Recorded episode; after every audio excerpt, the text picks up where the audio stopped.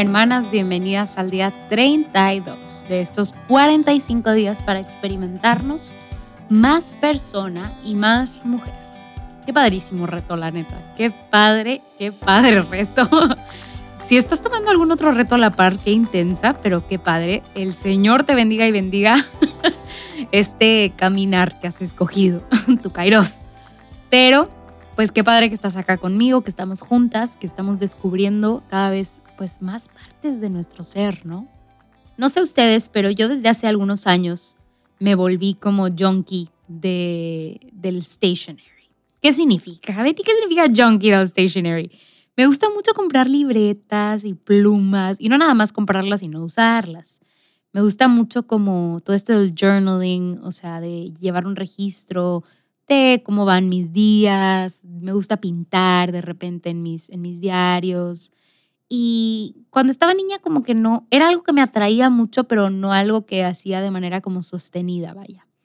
Y ahora me encanta, me encanta, me encanta como que llevar registro de cómo me siento y qué me dijo el Señor, qué aprendí en el día, alguna otra frase que escuché que me encantó me gusta mucho y entonces porque me gusta mucho, me gusta mucho comprar como que, ay, pues si ya me acabé este libro o este, esta libreta, comprar otra padre para que me, pues, pues al fin y al cabo la motivación importa, ¿no? Y para que me sienta más motivada a escribir en ese diario y para que la pluma deslice padre, no sé, es una realidad que a veces eso nos ayuda un poquito, ¿no? Los recursos externos nos ayudan.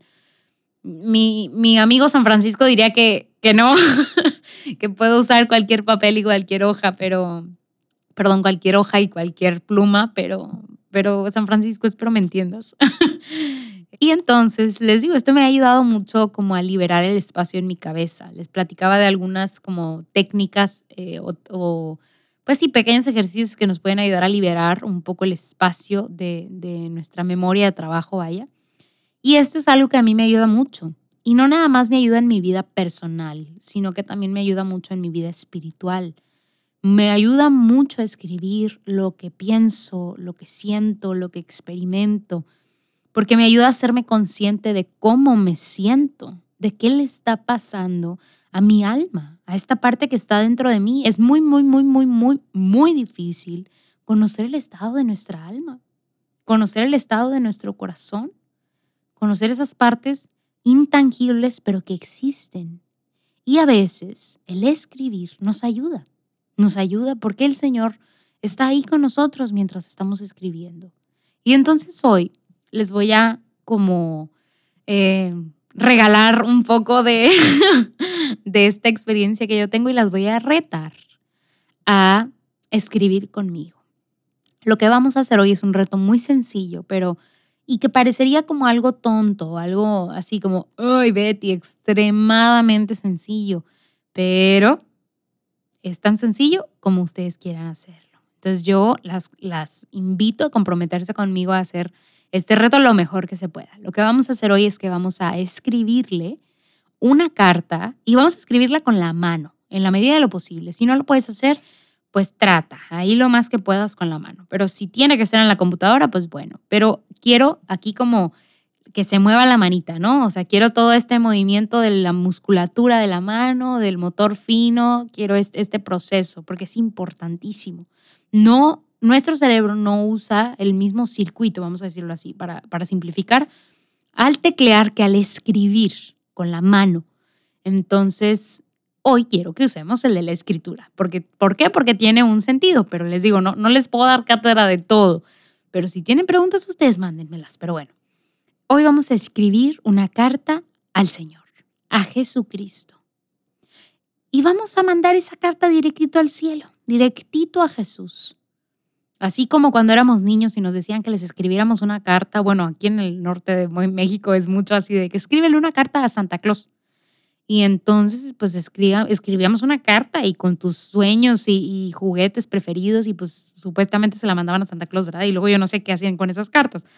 Pero tenías la esperanza de que Santa Claus leyera tu carta, de que el mismísimo dador de todos los juguetes leyera tu carta y te concediera lo que tú querías. Y entonces con muchísima emoción y con todos los marcadores bonitos que tenías y stickers y, todo, haces la cartita más bonita del mundo, porque Santa la iba a ver. Y entonces hoy no le vamos a pegar stickers tal vez si no te gusta y no le vamos a pintar con todos los marcadores que tengas, pero sí vamos a escribir con mucho amor y con nuestro corazón una carta a Jesucristo. Y no le vamos a pedir regalos físicos. Tal vez sí, si estoy muy necesitada de algo.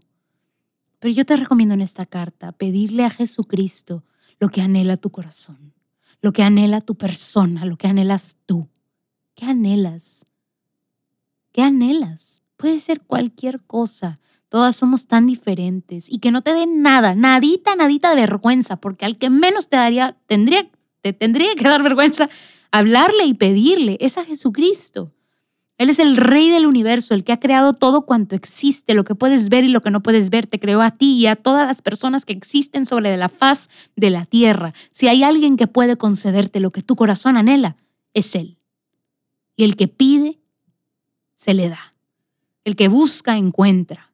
No podemos pensar que Dios no lo va a dar si no se lo pedimos, porque Él sí conoce nuestro corazón, pero anhela que nos acerquemos a Él a pedirle. Y entonces en esta carta, en este sencillísimo escrito, pídele al Señor lo que anhelas. Pídele al Señor lo que tanto anhelas. Hay tantas cosas, podría nombrar miles de cosas, pero yo sé que tú conoces aquello que anhelas. Pídeselo al Señor, escríbelo en esta carta, en este diario que estamos llevando. Nadie va a leerla, solo tú. Solo tú. Espero disfrutes mucho esto y que te abras con el Señor y que el Señor entonces derrame su gracia sobre tu corazón. Nos vemos mañana. Bye bye.